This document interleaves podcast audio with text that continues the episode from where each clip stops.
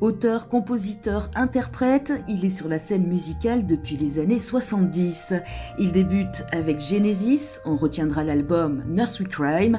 Il s'agit bien sûr de Peter Gabriel. Dans les années 80, il passe à une carrière solo. Dans un esprit résolument humaniste, il sortira So en 86, Us en 92 et Up en 2002, les trois albums fleurons de cette période. Il composera également des musiques de films comme Down to Earth que vous avez pu entendre dans le film d'animation Wally. Le morceau sélectionné Don't Give Up, écrit et composé par Peter Gabriel, est sorti en 86, chanté en duo avec Kate Bush.